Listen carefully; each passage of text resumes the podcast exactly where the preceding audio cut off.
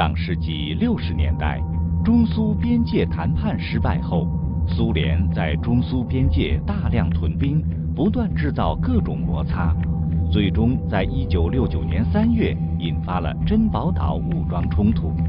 在这次冲突中，中国军队以劣势装备战胜了拥有坦克大炮的苏联军队。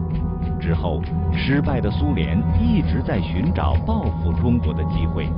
中苏边界西北段的新疆铁列克提就成了他们的下一个目标。巡逻的时候，边境上紧张不紧张啊？呃，在这个三月二号珍宝岛事件发生之前，很平静。嗯，边境不紧张。嗯。呃，珍宝岛是在祖国的大东北，我们是在祖国的西北。嗯。珍宝岛事件发生之后，呃，边防形势就紧张了。嗯。这个边境线在我们那个是为这个拐界三十九号、四十号这个阶阶段，在那个地方，那个边界线是怎么形成的呢？就是我们用这个东方红拖拉机，用双方的敌我双方的这个武装军人，呃，在呃。个人站到个人的怪土上，看着这个东方红拖拉机，就是说这去去犁。嗯。今年，比如说是我们这个中国方面犁，明年是他们那边的那边立，这就这样形成的边界线。四号的机场是一公里一个石头堆，一米高，坡上石灰水，这就叫这个边界线。哦。呃，在无名高地的的东侧，挪那个是两公里之深，十公里之长。嗯。啊，六九年。呃，五月份之前，呃呃，边界线呃是在这个无名高地的西侧。嗯。呃，五月份以后，边界线呢，呃，被这个敌人呃偷偷的搬到这个无名高地东侧。嗯。啊，这个无名高地就成了这个争议地区。你们的兵力当时有增加吗？呃，我们本来我们就本来是增加了兵力，原来我们不是原来边防站，原来边防站是二十多个人。啊。我们是这个塔城军分区骑兵骑兵营第三连，当时边防力量很薄弱，我们就这个分区领导为了补充边防力量，从我们骑兵三连抽出一部分这个精干的这个干部和战士补充边防。你们去的时候。是作为补充的这个兵力上去的。啊，对呀，是五月初从这个骑兵营出发，补充到铁力克的边防站。当时给你们除了补充这个人力啊，武器上有什么变化吗？什么武器啊？呃，有这个半用轻机枪、冲锋枪和半自动步枪。这是最高级的了。最高级的。每个人都有吗？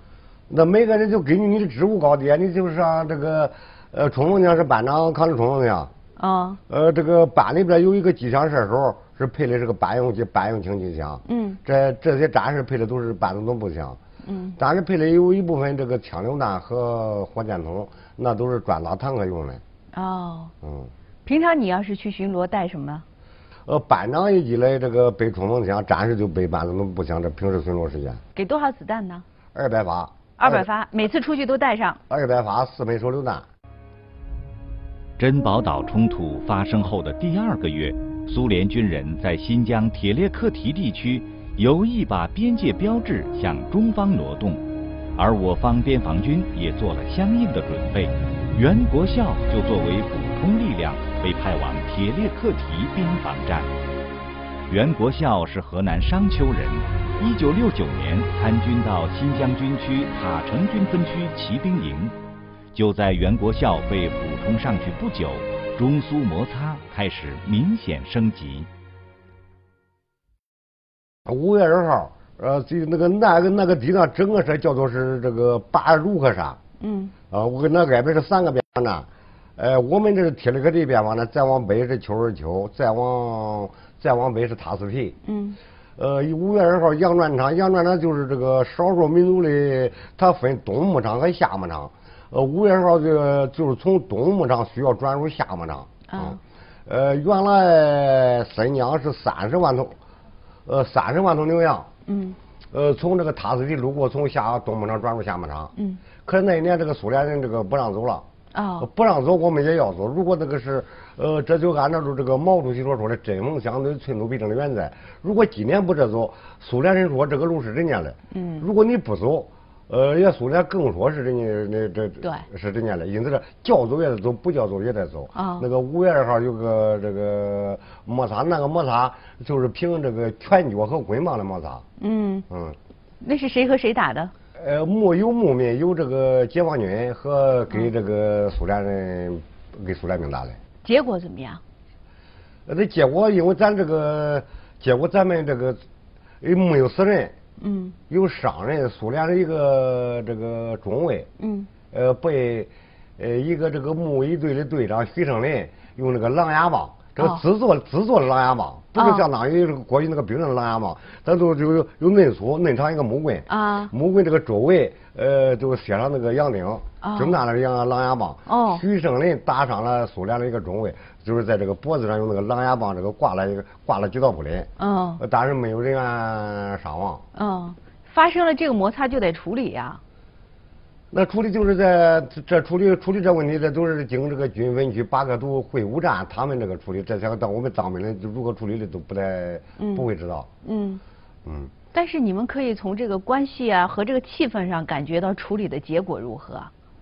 那据边防领导说，那个时候我们那个边防领导是这个任树田的这个会这个会务站长，嗯他的嘴可厉害，嗯，呃，咱们打了他的人了，他斗嘴还斗不过这个我们，嗯，因为那个任树田的嘴是太厉害了，啊。嗯，结果他吃亏又入里，就苏联的吃亏又入里，哦，嗯，到六月十号，农九师牧一队牧民孙荣仁被这个苏联人打死了。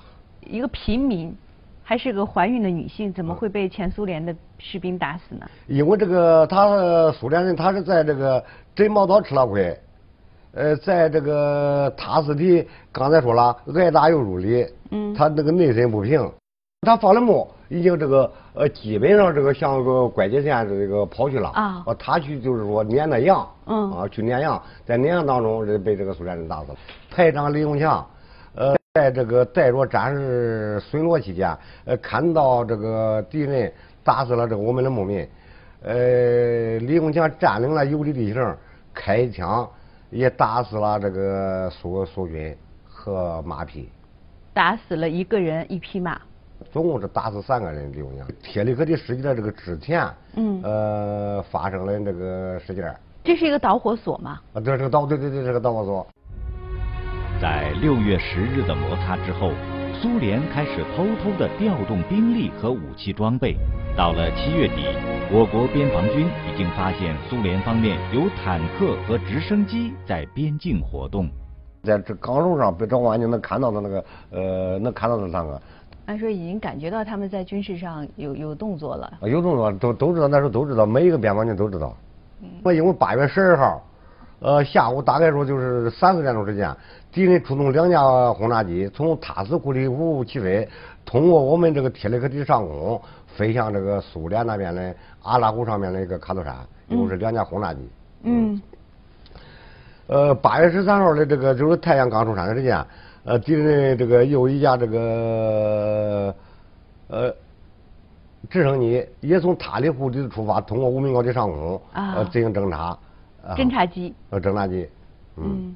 那个就是打仗的这个，那那个就是打仗象征嘛是。呃，结果这个侦察机过去时间不长，呃，就敌人出动了这个三辆呃军车，上面带着呃全副武装的这个军的军车，已经在无名高地的西侧呃停下来，呃从车上下来了这个全武装的军人进入了这个战壕，象征着马上就要滚出火药味了。那如果说是对方已经是进入了这个战争状态哈，嗯，我们这边的准备当时够不够啊？我们这准备不够。你们当时的武器有没有比你们平常的这个巡逻的武器更高级一点？都没有高级，也没有增增加任何的这个武力上没有任何的东西。呃，没有任何东西，就说我拿的火这个武器最好，呃，就是这个枪榴弹。显然，冲突的苗头已经出现。我边防军经过一番讨论后，决定在八月十三日这天，把被苏军挪到我方的边界标志重新放回到原边界处。我们的边界线被了这个侵占走了，这个是现在的边界线侵占走了是一两公里之深，嗯十公里之长。嗯我们作为中华儿女，呃，保卫领土嗯是我们的神圣之责。嗯因此，这我们就讨论的就是，呃呃，请求上级批准，允许我们这个把边界把这个边界线这个搬到原来的地方去，就讨论的这些问题，通过什么方式呢？就把石头给它搬过去。嗯，嗯，最后怎么开始执行的呢？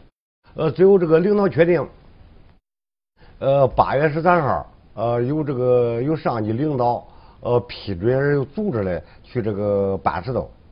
我们是这个凌晨八月十号凌晨出发，凌晨出发，我们是第三掩护组，我们总共是分三个掩护组，我是第三掩护组，掩护组长，呃，掩护组长就是这个我们的班长是李建，呃，这个大概估计时间，因为时间长了，那个时候也都没带表，大概估计时间，呃，就黎明前一个半小时到两个小时时间，我们就进入了这个呃潜伏地。嗯嗯，这黎明前就是一个半两个小时间，我们进入了这个潜伏地呃嗯，潜伏地。嗯，我当时我是潜伏到这个无名高地的这个东南角，啊呃，离山脚大概说就有二三十公尺左右的，就潜伏到那地方了。哦，呃，在那潜伏的大概说有二十多分钟左右吧，因为讲说也没带手表，具体时间掌握不准。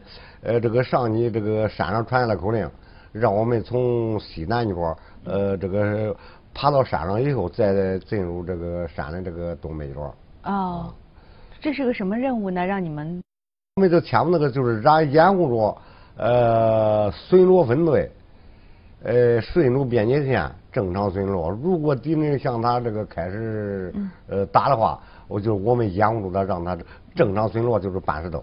嗯嗯嗯，就是说你们是要见机行事的，啊看看到底是什么状况。啊，要是打了就上，如果不打，我们这个预备。你们就是预备在那个地对了，方。如果这个敌人不打，我们不会开第一枪。嗯呃，随着这个走到这个最前面的是原来的这个边防站副站长裴营长，呃，他带着这个十个，包括他在内的十一个人，顺着边境正正在巡逻。那个时候，呃，敌人第一枪，敌人先开的枪，第一枪就呃从这个裴营长、裴副站长从脖子上打在这个贯穿上，在那个时候打中裴营长时间，还没有进入那个争议地段，哦嗯，没有这没有进入争议地段，人家都把这个裴营长这个打伤了。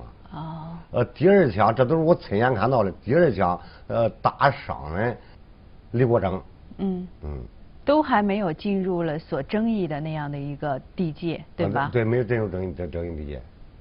然后是前苏联方先开了枪。对，一九六九年八月十三日上午，就在中国边防军准备把边界标志放回原处时，准备多日的苏军在两架直升机和数十辆坦克、装甲车的掩护下，开始了对中国边防军的进攻。而此时，中国边防军并没有接到回击的命令。在战场上需要说这个军令大势一切，没有指挥员的指挥，这个我们这个谁也不敢开第一枪。在那个时候，他受伤是在无名高地北侧，嗯啊，这是包括平常在内十一个人拼命的算这个向我们无名高地靠拢，爬上了这个无名高地。嗯无名高地当时在我身旁的有一个，过去那个爆发机是不是？嗯一个两个人，一个背爆发机的，一个就是一个保保这个保卫员，就是个管喊话。我当当时我听得很清楚，现在是九点五分，敌人已经打伤了裴站长，听领导指示，听领导指示。嗯喊到这个的时候，呃，爆发机都已经被敌人打烂了。哦啊，打烂以后，再也没有这个再通不上话了。通不上话，就是以这个信号弹，这个我们看到信号弹以后，呃，在山上再进行这个还击。哦，什么样的信号弹是可以你们可以开枪可以参加战斗了？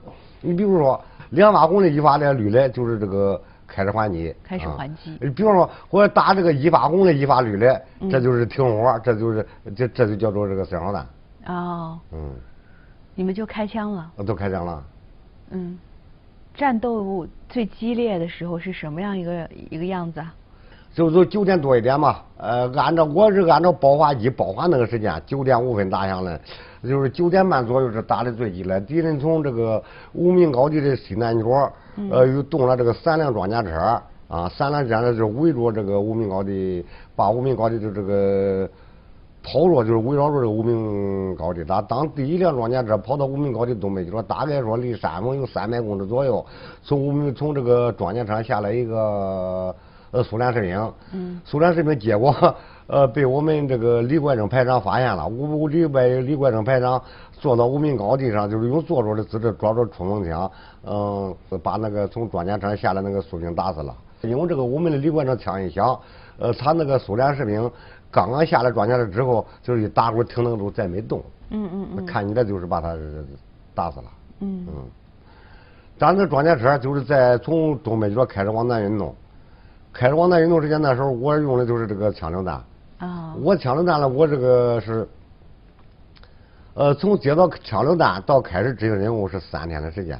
嗯嗯，我对枪榴弹这个不熟悉还没使顺手，甚至我还不还不了解它的功能。哦嗯，呃，我发了这个第一第一枚这个这个枪榴弹，结果那枪榴弹呢还离人家装甲车老远老远了，还是。哦嗯，真正打起仗来，人心里什么想法？是害怕还是很呃，兴奋啊不害怕？，这没有一个害怕的。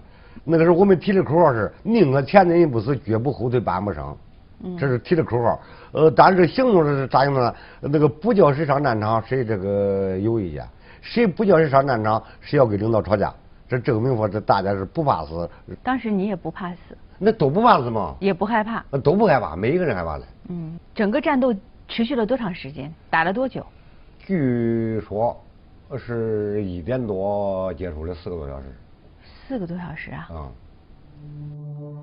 在双方兵力悬殊的情况下，中国边防军被苏军逼近包围，被动的中国边防军依然坚持自卫反击。而在此时，苏联方面还在继续调集大批军队和坦克，整场战斗的态势越来越不中国边防军。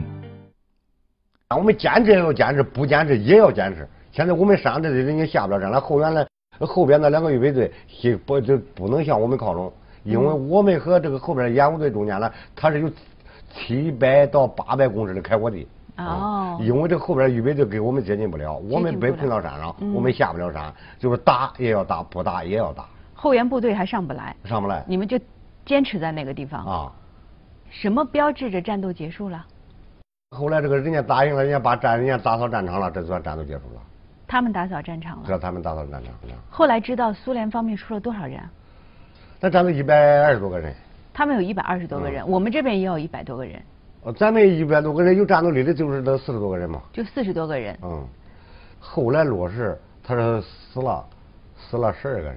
一开始有人说就死死死三十四啊，后来死伤三十四。哦，呃，死掉这个是十二个人，我们这边呢？呃，牺牲二十八个人，嗯，最小的多大？最小的十七岁。十七岁。嗯，我和我的同学，我们两个都是十七岁，我们两个最小。